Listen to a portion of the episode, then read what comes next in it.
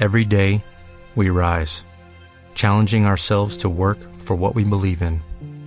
At U.S. Border Patrol, protecting our borders is more than a job, it's a calling. Agents answer the call, working together to keep our country and communities safe. If you are ready for a new mission, join U.S. Border Patrol and go beyond. Learn more at cbp.gov/careers.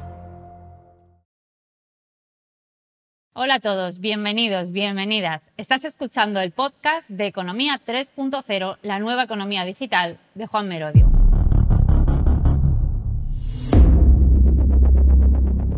Empezamos. Bienvenido y bienvenida a Economía 3.0, la nueva economía digital, con Juan Merodio y compañía. Yo soy Margaret González y te presento un nuevo espacio en el que Juan Merodio, uno de los máximos referentes en España en marketing online, transformación digital y un visionario de los negocios, se ha propuesto que entendamos qué es eso de la nueva economía, qué implica para nuestros negocios y cómo podemos sacarle todo el jugo anticipándonos al futuro.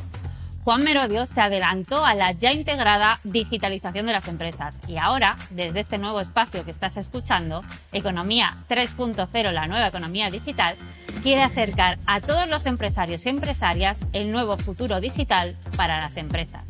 Metaverso, NFTs, Web3 y muchos términos más que sabemos que son importantes, que van a marcar el futuro de los negocios, pero que aún no sabemos cómo integrarlos en nuestro modelo empresarial.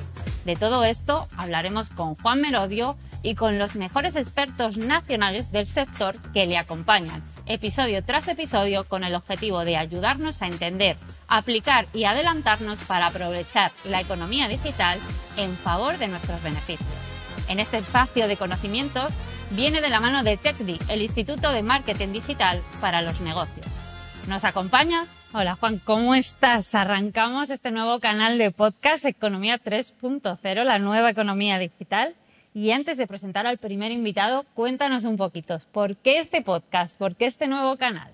Bueno, hola Margaret. A ver, la idea creo que es trasladar conceptos tecnológicos que estamos oyendo constantemente por ahí y que tienen vinculación con, con nosotros, con las personas, con las empresas, con cómo nos relacionamos y asentarlos un poco a un lenguaje que todos comprendamos, ¿no? Porque la tecnología en general nos da miedo porque decimos, esto es nuevo para mí. Entonces, intentar eh, crear un espacio donde de la mano de grandes profesionales bajemos a tierra para que todos podamos entender de una manera sencilla qué, qué son estos conceptos y cómo afectan a las empresas hoy. Sí, porque escuchamos mucho, pero realmente yo creo que entendemos poco todavía.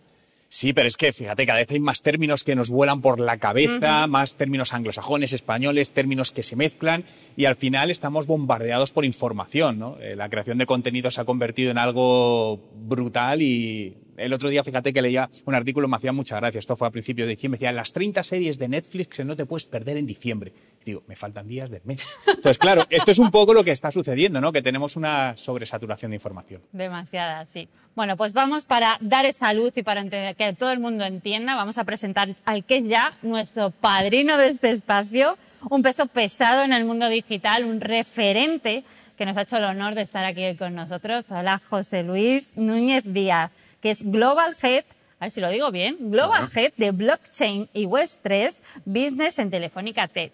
Toma ya. Hola, José Luis. Gracias por tan la bienvenida, pero vamos, aunque lo digas mal, soy el de blockchain de Telefónica. Con eso no puedo valer. ¿vale? de blockchain de Telefónica. No, no tanto. Dejémoslo en que sé un poquito de estas cosas. O intentar traducirlo o, o, lo que podamos ver aquí. Bueno, pues si os parece, vamos a ir bajando a tierra esos conceptos que todo el mundo escucha, pero que pocos entendemos. Así que vamos allá. Eh, metaverso, NFT, Web3, ¿qué son? Así, explicado para todo el mundo. ¿Por dónde empezamos?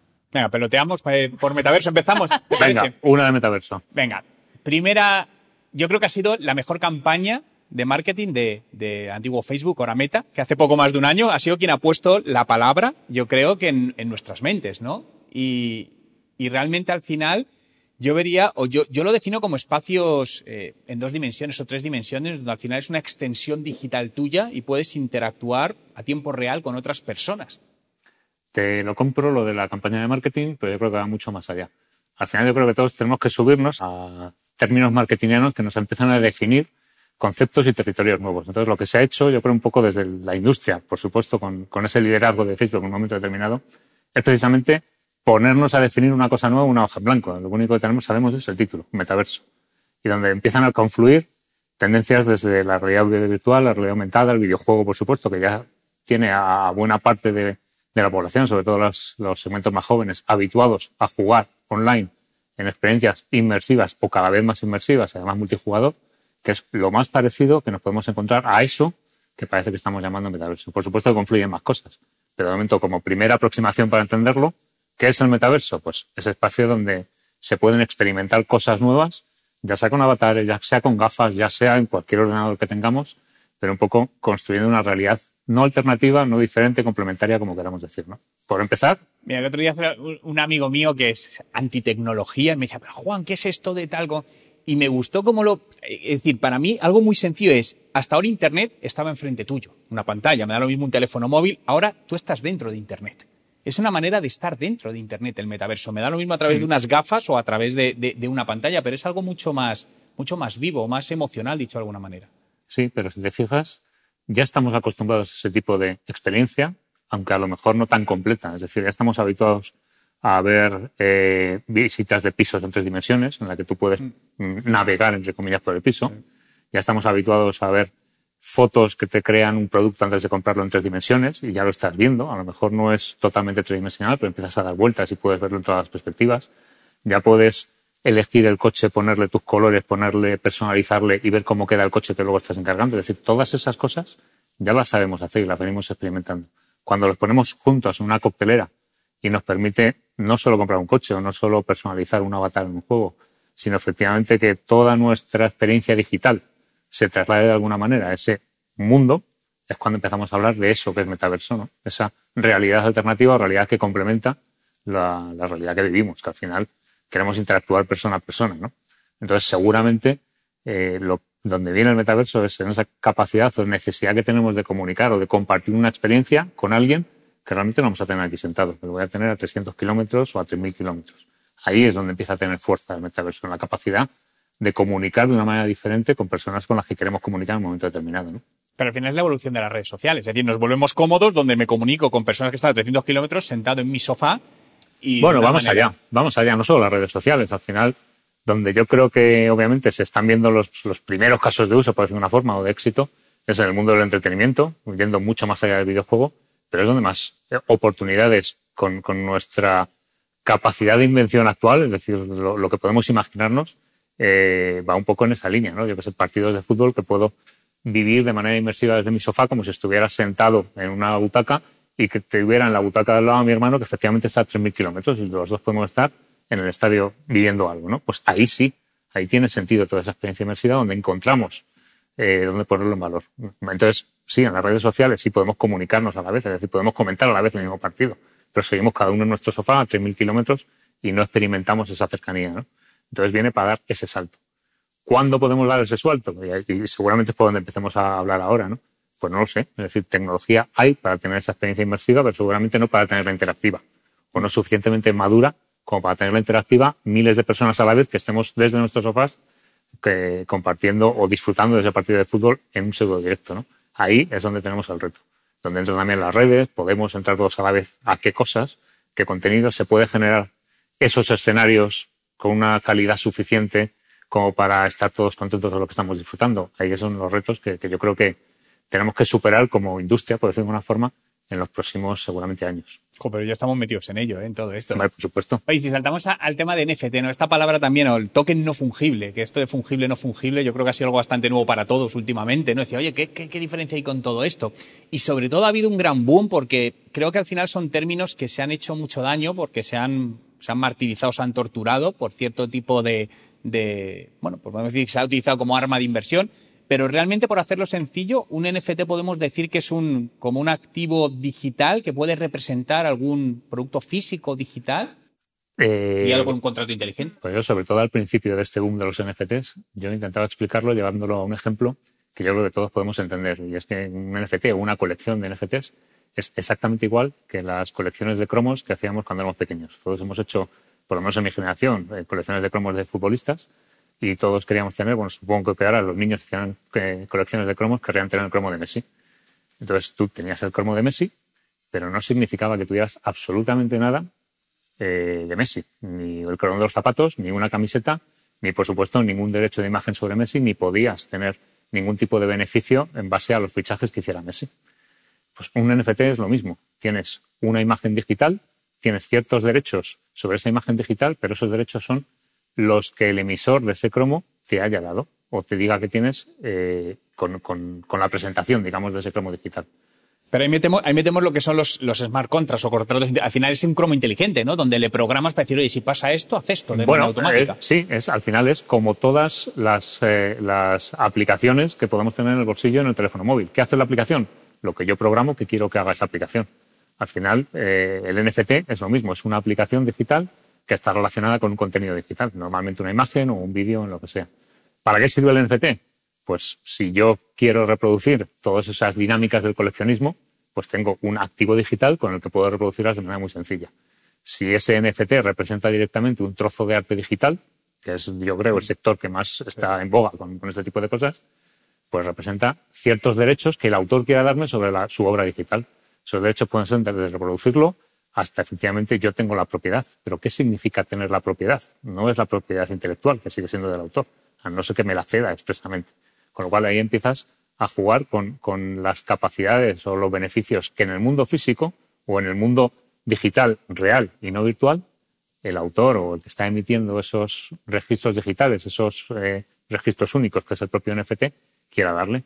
Entonces ya con esos, con esos NFTs, por ejemplo, lo que se puede montar es comunidades. Al final, el, ejemplo, digamos, más extendido de, uso de los NFTs es eh, lo que a poco que busques que es un NFT, te encuentras, ¿no? Que es la comunidad de los, de los monos aburridos, ¿no? El, mm. Al final se ha creado una comunidad de gente, mm, además con, con VIPs del mundo de la farándula y Hollywood y tal, que, que están pagando millonadas por tener un mono. ¿Pero qué significa tener un mono? Nada, es un símbolo de estatus. Pero baja mucho de precio. Justin Bieber fue uno de los que compró por 1. no sé cuántos millones. Como todo, sube, y, baja en función de lo que sea. Pero ¿cuál es la gracia? Las dinámicas que se generan alrededor de esa comunidad de poseedores de los monos. Eh, y esas ventajas o esos beneficios se construyen porque existe esa comunidad. Con lo cual tenemos, digamos, un carnet de acceso a esa comunidad totalmente digital y que no tengo que pasar por el dueño de los monos real para darles esos beneficios. Y me lo llevo el ejemplo a lo mismo, para volverlo a entender. Si, por ejemplo, pensamos en tokenizar o en crear NFTs o, como NFTs un carnet de socio de, por ejemplo, el Real Madrid, significa que el poseedor de ese NFT puede ejercer los derechos que alguien le dé porque existe esa comunidad. Entonces, cualquiera podría dar una oferta, un descuento, un beneficio a los socios del Real Madrid porque presentan ese NFT en el mundo digital, sin pasar por el Real Madrid. Con este ejemplo, bueno, a mí me gusta mucho el, programa reciente de Starbucks, que, de, rewards, esto que tenía, que, toda la gente que está dentro de su programa de tarjeta de fidelidad ha lanzado el Odyssey, creo que se llama ahora mismo, donde ponen los NFT y al final es como una tarjeta de fidelidad de toda la vida que las empresas pueden usar a través del blockchain. Claro, pero ni siquiera no solo las empresas que lo emiten o que los usan, sino terceras empresas que tienen algo que ofrecer a la comunidad que representan. Que entre su segmento de clientes, que entre su audiencia, está la comunidad de usuarios de Starbucks si mi marca, si mi empresa tiene ciertas afinidades con la marca, con lo que representa Starbucks, y le quiero ofrecer un producto a los socios de Starbucks, no tengo que preguntarle a Starbucks que me dé la lista de socios. Puedo ir a las redes y de manera descentralizada, que ese es el paradigma de todo esto de blockchain y Web3, puede saber quiénes son los socios de Starbucks y darles ese beneficio. Y darles ese beneficio de manera anónima. Yo no le estoy dando a Juan Merodio un beneficio por ser Juan Merodio que me dice un carnet que es del socio de Starbucks. No, no. Se lo estoy diciendo a alguien que me ha presentado el socio, vamos, el, carnet de, Starbucks, pero no sé qué es Juan Merodio. Entiendo que esto va a ser, mm, va a facilitar todas, o sea, no lo sé, ¿eh? decirme copias ilegales, va a ser mucho más sencillo que la gente suplante identidades, haga copias ilícitas de esas obras de arte no sé, esta es la pregunta seria. Por otro lado, he obviado el tema del mono porque me habéis dejado loca. Así que, por favor. Pero yo creo que va a haber una mayor seguridad y trazabilidad en todo esto. Al final va a estar, porque ya se. Pregunto, o sea, creo que es uno de los temas que, de las dudas que puede tener mucha gente. Es decir, si esto al final son copias, se generan copias de mm, obras eh, únicas, veas véase Messi, veas ese cromo. O sea, pregunto, ¿puede ser más sencillo o todo esto está ya Yo, yo creo que es más seguro y es un poco lo, lo que dice Juan. Al final no es que se creen copias de ese cromo, se crean copias de algún contenido como se podían crear antes. Pero los circuitos oficiales están mucho más controlados. ¿Y, qué quiere decir con esto? Al final, y salto un poco, también introducías en la introducción el, concepto de Web3. Sí. El concepto de Web3 al final es una forma de repartir valor entre los usuarios de los servicios, por, simplificarlo mucho. ¿Y eso qué quiere decir? Pues que eh, yo tengo que identificarme de alguna manera normalmente segura para acceder a un servicio y eh, que me recompense o obtener ese valor que me está prometiendo el, usar el servicio. Eso significa que toda nuestra actividad que hagamos en Internet ya no va a ser detrás de un usuario y contraseña que puede ser Mickey Mouse y la contraseña que yo ponga. Tengo que estar autenticado realmente y además voy a estar firmando toda mi actividad y va a quedar constancia de que yo, José Luis Núñez, he hecho esto en un momento determinado. O incluso, como decíamos antes con, el ejemplo del Real Madrid, ya no yo, José Luis Núñez, alguien que la red sabe que estoy yo firmando y que lo puedo autenticar y que lo puedo trazar, pero que el proveedor concreto que me está dando ese servicio no sabe que soy José Luis Núñez, sabe que le estoy dando una credencial que me acredita como valedor o como posible beneficiario de ese servicio.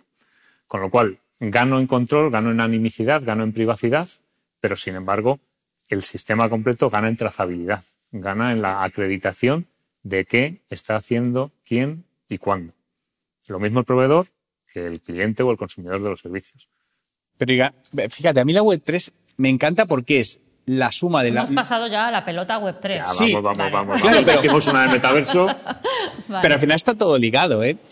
La web 1 era descentralizada, que eso lo tiene la web 3. Coge lo bueno de la web 2 y lo mete todo ahí y le da el poder al usuario. Yo creo que los recompensados de todo esto vamos a ser todos nosotros. Y voy a poner un ejemplo que todas las empresas sufrimos. Y es, desde hace 10 años, más o menos, las redes sociales nos dicen, ábrete un perfil, eh, como empresa, eh, créate un perfil, me da lo mismo la red social, y empieza a llevar gente y hazles tus seguidores para poder comunicar con ellos.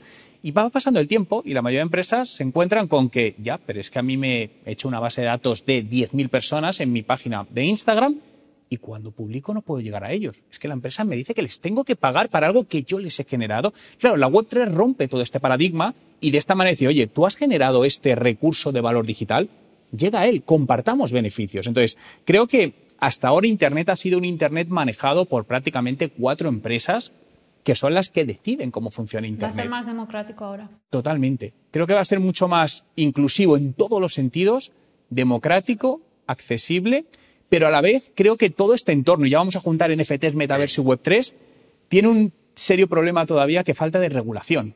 Porque a día de hoy el mundo de Internet es muy anónimo. Es decir, pensad cualquier delito que se comete en el día a día, donde yo voy por la calle y una persona la pueda amenazar, eso es un delito. Simplemente comentarios en Twitter. Bien, la red social de haters por, pero en el metaverso sucede lo mismo. Al final, como persona, como un avatar virtual, todavía no está legislado eso. Entonces, una de las cosas que creo que va a suceder también todo esto es que el blockchain nos llevará a un registro único de todas las personas para acceder a Internet.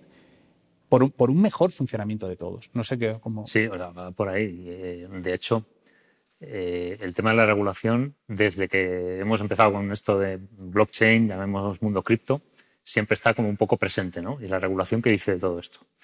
Yo siempre he dicho que la regulación no tiene que decir, nada que decir sobre la tecnología. Lo que tiene que decir es sobre qué caso de uso estás montando sobre la tecnología. Obviamente, si hablas de criptomonedas, estás hablando de economía y las leyes, por ejemplo, del banco de capitales, seguramente te tienen que, eh, afectar. O simplemente de impuestos o tema fiscal. Mm. ¿Cómo afecta eso? Pues obviamente que, tiene que tener una regulación. Pero da una trazabilidad alimentaria con blockchain pues la regulación no tiene que decir más que es una herramienta que te ayuda a dar la información que te está pidiendo el, regulador o las autoridades sanitarias para dar esa trazabilidad. Si entramos en el mundo de identidad, pues la regulación me aplicará pues, todos los temas de GPRD y de, datos personales que aplican a mí como persona física o persona jurídica, me da igual. Eso es lo que me va a aplicar como regulación. Entonces, ¿necesitamos más regulación para el metaverso? Bueno, necesitamos entender qué casos de uso estamos desarrollando para que estén cubiertos con la regulación que ya existe. Y lo que no podemos es saltarnos, eh, digamos, no solo la regulación normativa o mm, ideales o valores éticos que aplican una serie de negocios que ya, ya están pasando. Entonces, ¿a, dónde voy? Al final, tú estás diciendo, vamos a tener más control, va a ser más democrático. Eh, sí, totalmente. Pero lo que necesitamos es, eh, y lo que tiene que desbloquear todo esto es una identidad, esa identidad real que va a ser un compendio de todas mis identidades parciales que yo tengo con los diferentes proveedores de servicio. Pero al final voy a ser yo y yo voy a estar identificado. Entonces, un servicio Web3, un servicio de Twitter en Web3, independientemente de que en ese servicio de Twitter yo pueda ser Mickey Mouse o Mickey Mouse 27, Twitter o la red, porque ni siquiera es Twitter, no es una plataforma, está descentralizado, la red será capaz de trazarme que el que está detrás de Mickey Mouse 27 soy yo, José Luis Núñez. Esa va a ser la gracia. Yo puedo mantener mi privacidad. vamos a poder esconder. Claro, pero detrás de todo habrá un regulador, un legislador, una justicia X que podrá trazar hacia atrás quién es la persona física, la persona jurídica detrás de esas identidades parciales o de esas credenciales que se están autentificando, identificando ante depende de qué servicios. Y no te podrán cerrar cuentas de redes sociales por un pensamiento u otro, independientemente del que sea, como hemos visto campas en redes sociales como, como Twitter. Entonces creo que esa libertad también de expresión. que esa libertad, o sea, o esa, eh, digamos, esa, esa, También es peligroso, depende de, de esa manos de quién esté, como siempre. Esa concepción partidista, por decirlo de una forma, pues depende de quién la está ejerciendo. Entonces, Depende. Habrá quien diga que prefiere tener un teléfono rojo de una plataforma a la que le quite un contenido porque es ilegal o que porque me lo están copiando y estará todo el mundo más, mm, digamos, criptoanarquista, como se dice en algún, en algún foro, en el que ya no, la libertad de expresión nadie tiene potestad para quitar. Esto nos abre otro melón, que sería dónde queda la ética en esta Web3, ¿no? Si la tendría en cuenta o no. Esto, da para otro ¿eh? podcast, ¿eh? Esto da para otro da para tres, por lo menos. Esto da para otro capítulo. Quizá autorregulada, porque realmente si no volvemos a la centralización. Sí, pero ya sabes tú, la autorregulación de la ética. ¿Dónde pones el criterio? se queda? Dejémoslo a una inteligencia artificial. Yo quería preguntaros, ya bajando un poco, que ya os habéis ido los dos poquito a poco, pero por centrar un poco más, ¿qué va a suponer todo esto para los negocios? ¿Cómo les va a afectar? ¿Cómo pueden aprovechar para crecer, generar más beneficio, más impacto. ¿Cómo lo veis? A ver, yo creo que, realmente es una gran oportunidad para los negocios para abrir nuevas líneas de negocio, por un lado, para crear o, fortalecer esas comunidades, como mencionaba José Luis, pero desde una manera mucho más democrática, donde no solo nuestro cliente o, potencial consumidor eh, se, sienta, como llega un momento donde se siente que es únicamente consumidor, no es parte de algo, no, no co-crea con nosotros. Pero realmente ya se están abriendo, fíjate, muchas líneas de negocio que esto pensamos siempre son grandes empresas, pero vámonos a una pyme. ¿no? Un, ejemplo del otro día que vi con una empresa, donde decía una pequeña empresa que es una agencia inmobiliaria y acaba de abrir una línea para inmobiliaria en el metaverso. Entonces, al final se han empezado a empapar de todo esto y han empezado a ver que ahí hay negocio. Oye, ¿por qué no abrimos todo esto? Entonces, yo creo que esto abre nuevas oportunidades para las empresas para desde el punto de vista de marketing, porque al final, eh, sea en el metaverso, sea en, redes descentralizadas, tendremos gente, vamos a poder llegar a ellos de una manera distinta. Y esto es muy importante, sobre todo, estar al día de todo esto. Y sé que son conceptos que al final son complicados. Es decir, a mí me ha costado mucho llegar a entender todo esto y lees cuatro mil cosas y sigues sin entenderlo. Pero cuando empiezas a entender la magnitud de todo esto y pensando en un medio largo plazo, creo que se abre un campo de oportunidades maravilloso para todas las pequeñas, medianas y grandes empresas. A mí me da la sensación, no sé cómo lo veis, que, cuesta entenderlo y que muchas empresas todavía... Ahora, os preguntaré si os parece que es pronto todavía o no, pero creo que todavía ese halo de desconfianza está ahí y como que bueno, hasta que no veamos realmente cómo los grandes van usándolo, cómo ¿no? Van abriendo paso o, incluso van tropezando, o sea, se van viendo errores.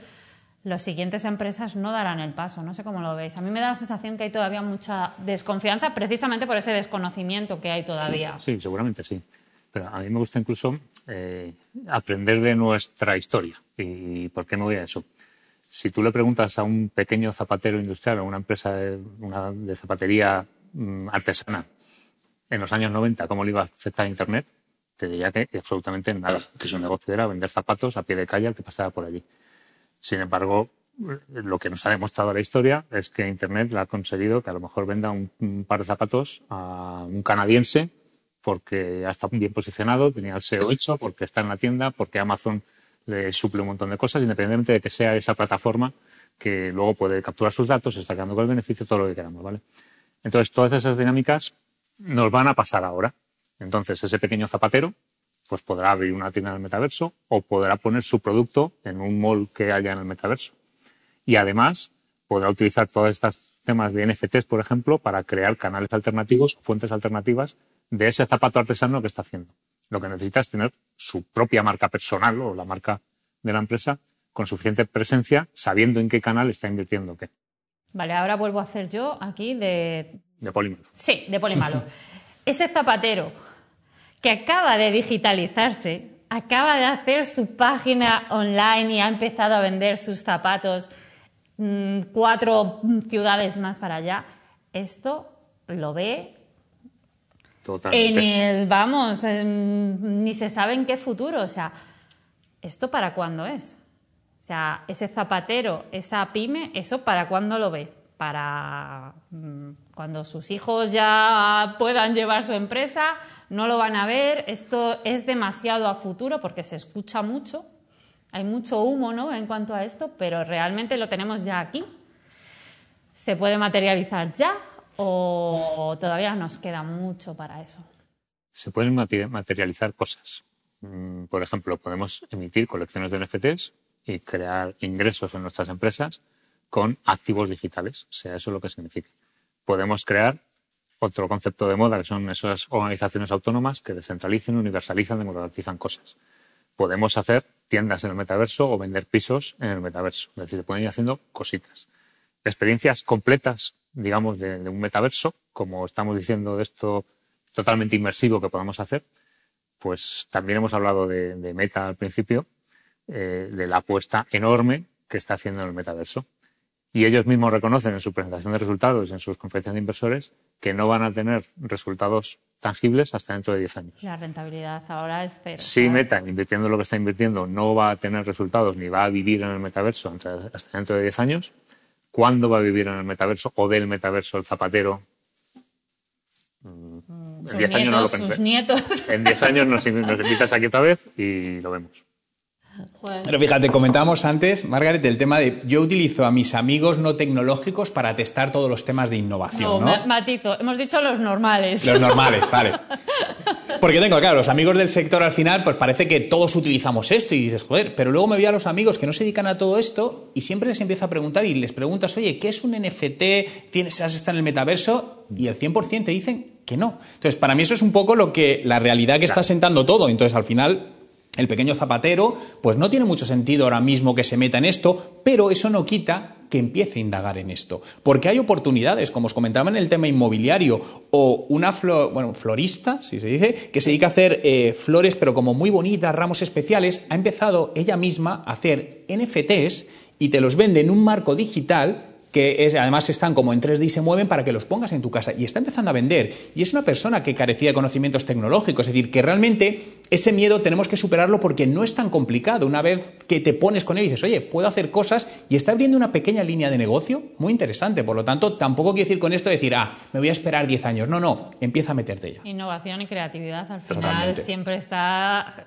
sea estemos en el momento del futuro en el que estemos. Eh, las generaciones, las nuevas generaciones, los nuevos jóvenes, los que todavía están estudiando, van a ser los que más van a empujar en este sentido. Son los que más habituados están a algo más parecido, que ya son los videojuegos.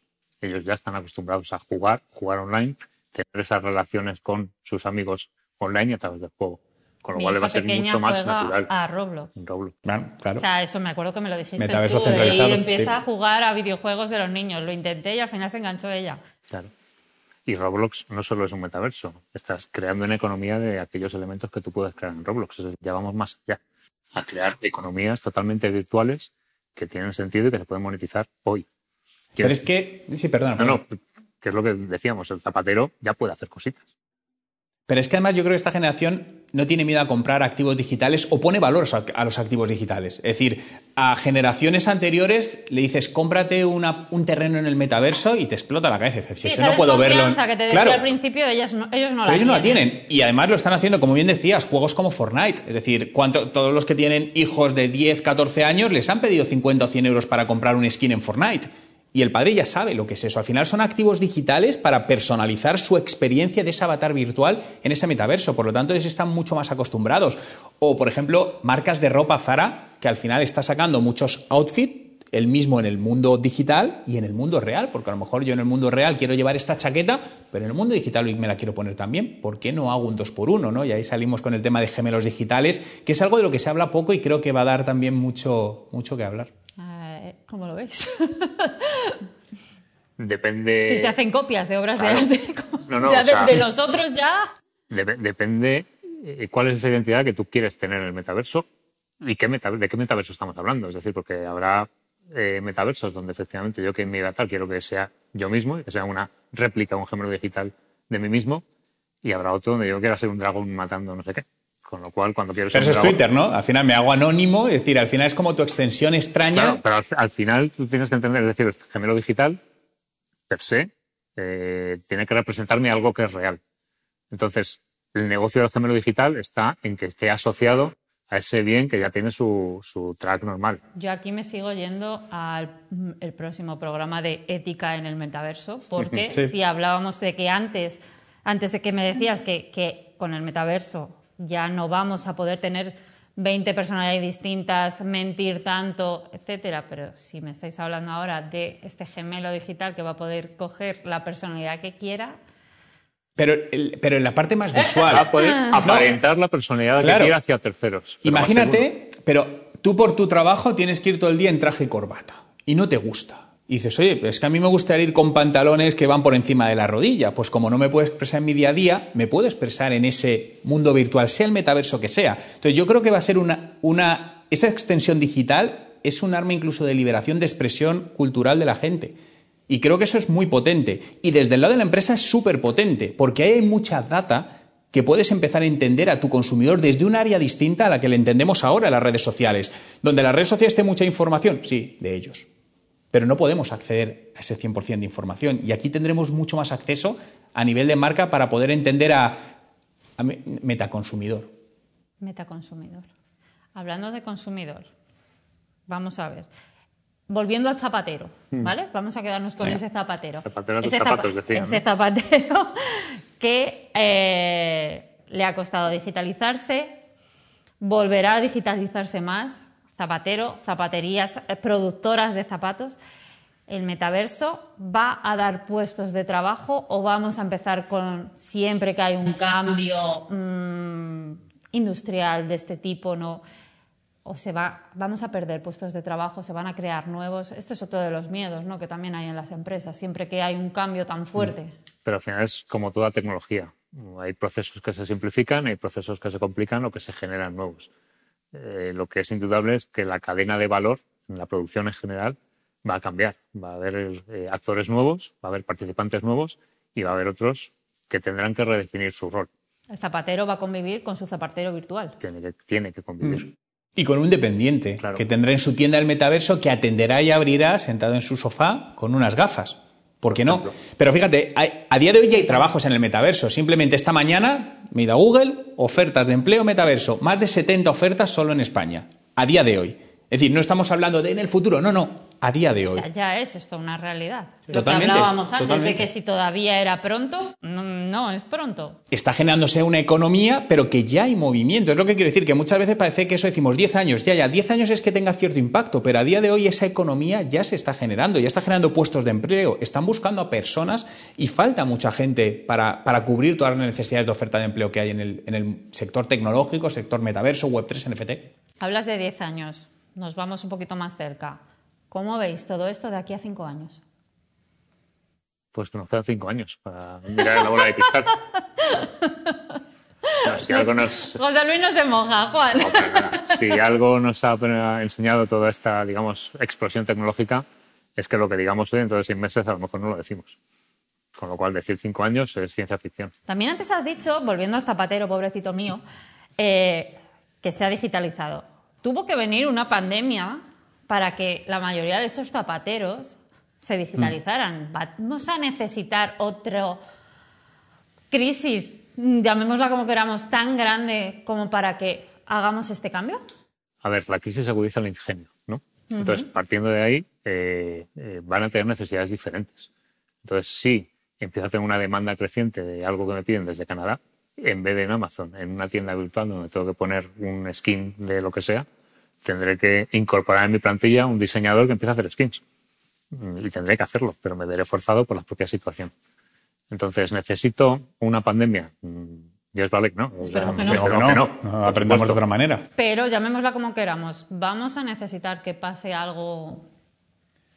Pero yo creo que es más un tema contextual, es decir, funcionamos por copia. Cuando vemos que a otro algo le funciona, siempre somos temerosos a dar ese primer paso. Entonces, no, a ver si voy a ser yo el que me equivoque. Entonces, cuando otro da un paso y vemos que le está funcionando, ¿no? Acordaros Claro. Instagram hace 8 o 10 años. La mayor parte de empresas, en general, no estaban en Instagram. Ah, es una red para fotógrafos. A día de hoy son los principales canales de venta online, de e-commerce y buscador, igual que le está pasando a TikTok. Entonces, en toda esta parte, yo creo que en 5 años van a... En 12 meses yo quiero hacer dos, dos pronósticos. Luego en cinco años lo veré y a ver si algo coincide. Pero yo creo que en 12 meses vamos a seguir más o menos igual. Vamos a ver a grandes empresas.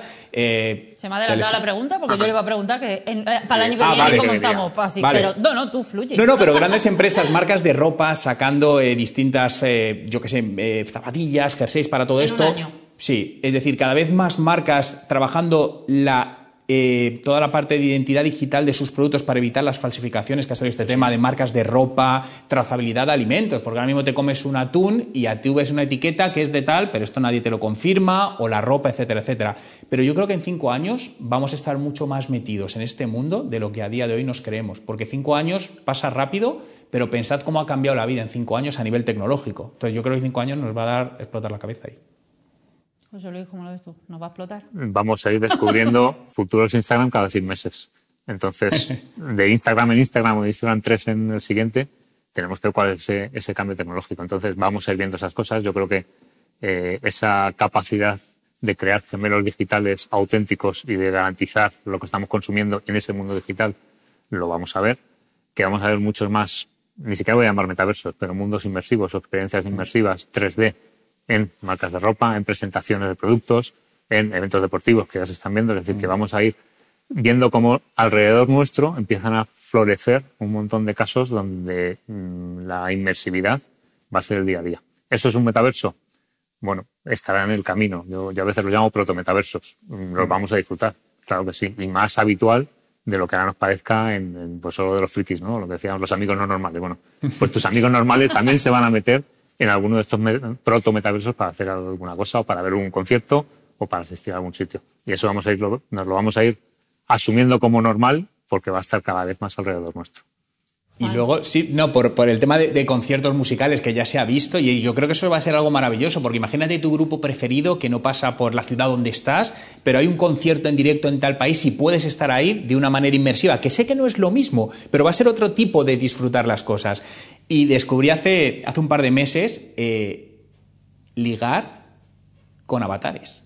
Es decir, eh, eh, Me Tinder. No, eso, eso me pasó a mí.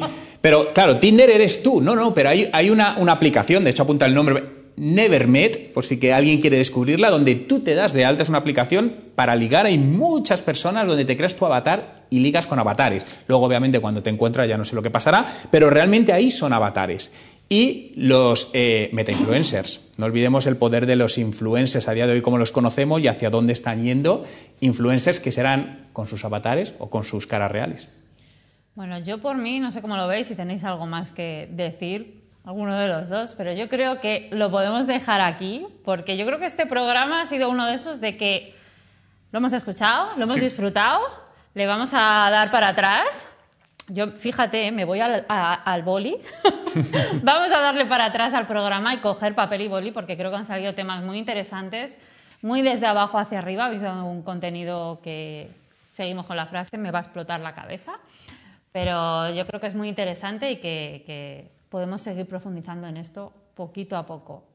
Juan, ¿algo más que añadir? No, bueno, dar las gracias a José Luis por compartir su gran experiencia y además que, que está trabajando como punta de lanza. Realmente Telefónica es una de las empresas que tenemos que agradecer, que está impulsando, está evangelizando eh, todo el mundo Web3, el mundo metaverso aquí en España y otros países, porque luego llegaremos los que somos más pequeños para también eh, seguir sus caminos. Así que gracias por estar aquí y, y ayudar. Gracias a vosotros por invitarme y siempre es un placer.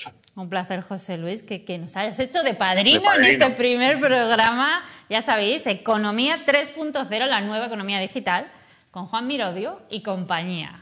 Y nada, nosotros llegamos hasta aquí, Juan, un placer. Gracias, Margaret. Seguimos adelante. Eh, acabas de inaugurar un espacio que yo creo que va a dar mucho que hablar, que va a ser referente en cuanto a aprender de todos estos temas, como decíamos al principio, que oímos mucho, pero todavía entendemos poco. Así que, bueno, yo te invito a seguir con esto porque me parece súper interesante. ¿Alguna reflexión tuya para cerrar? ¿Cerramos?